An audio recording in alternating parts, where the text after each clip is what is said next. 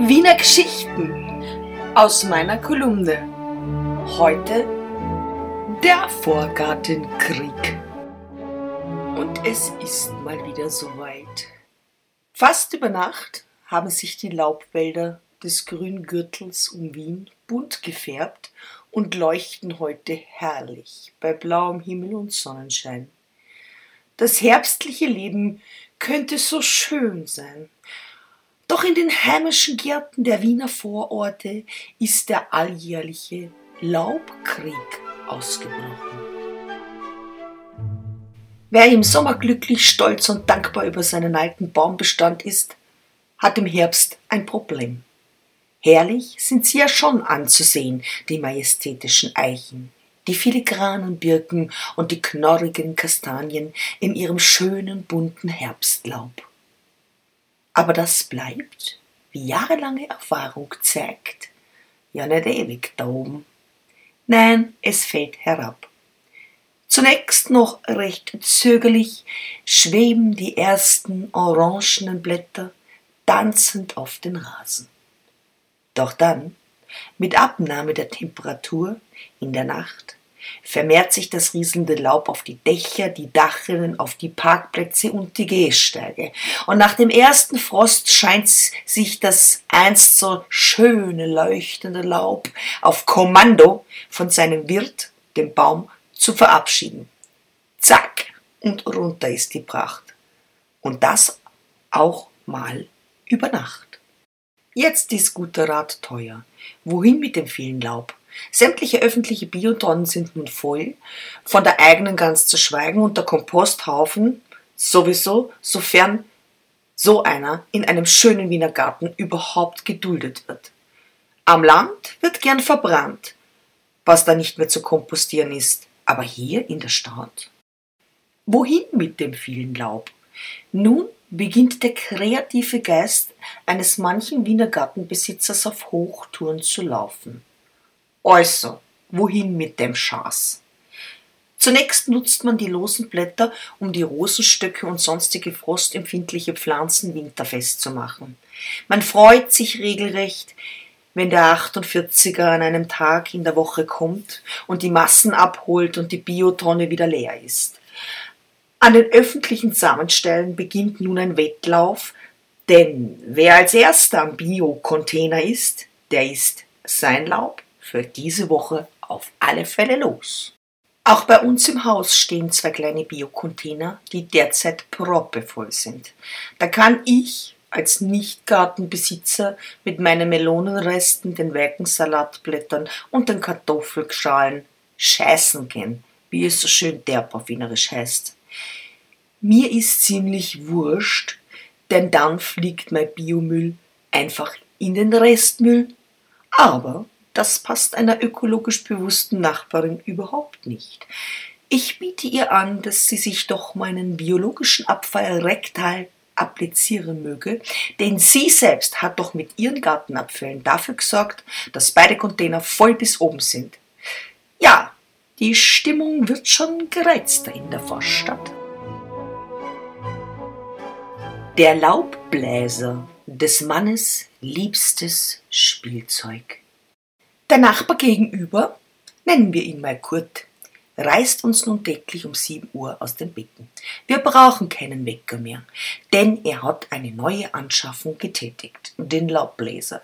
Pünktlich um 7 Uhr startet der golfende Pensionist sein neues Gerät und bläst das Laub einfach in den Nachbargarten vom Gusti, in der Hoffnung, dass dieser es nicht merkt auch ein wenig davon unter die Autos, die neben dem Gehsteig stehen, und auf die Straße, soll sich doch die städtische Straßenreinigung mit dem Problem befassen?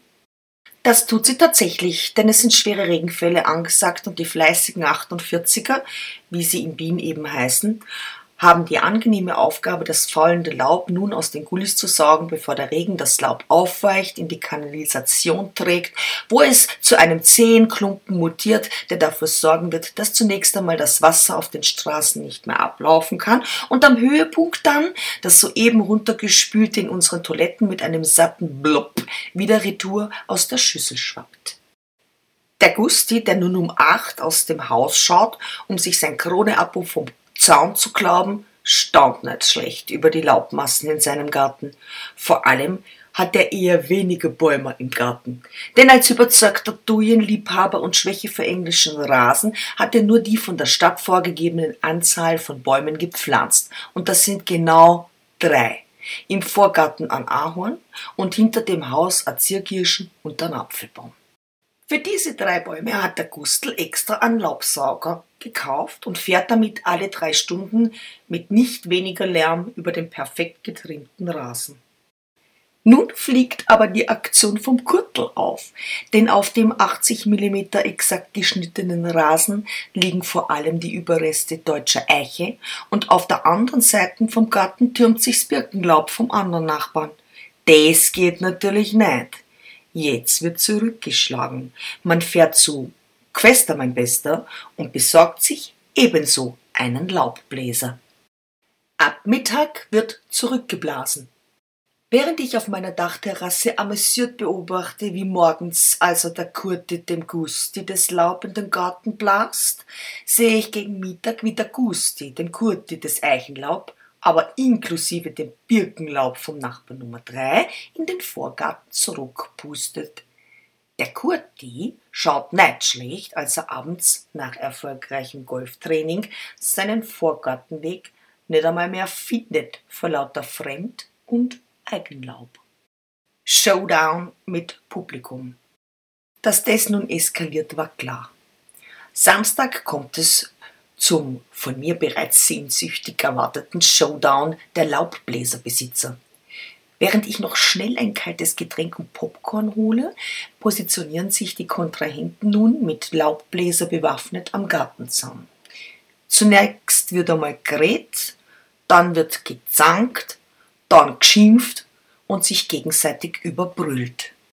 Du ausgemachter Wappler, du Depperter, lass mich in Kraut mit dein Laub, du Hinicher.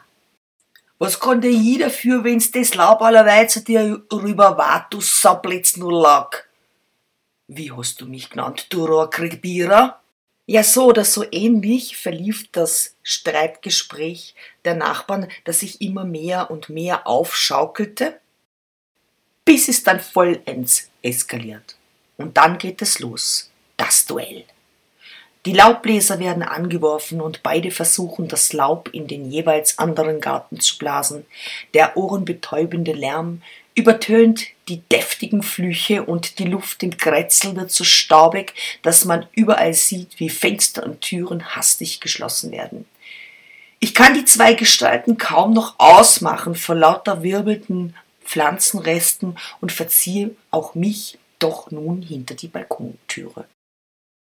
Das Schauspiel wird nun leider unterbrochen, denn die Damen des Hauses kommen in den Garten gestürzt, entreißen den Göttergatten die Waffen und ziehen sie am Kragen ins Haus zurück.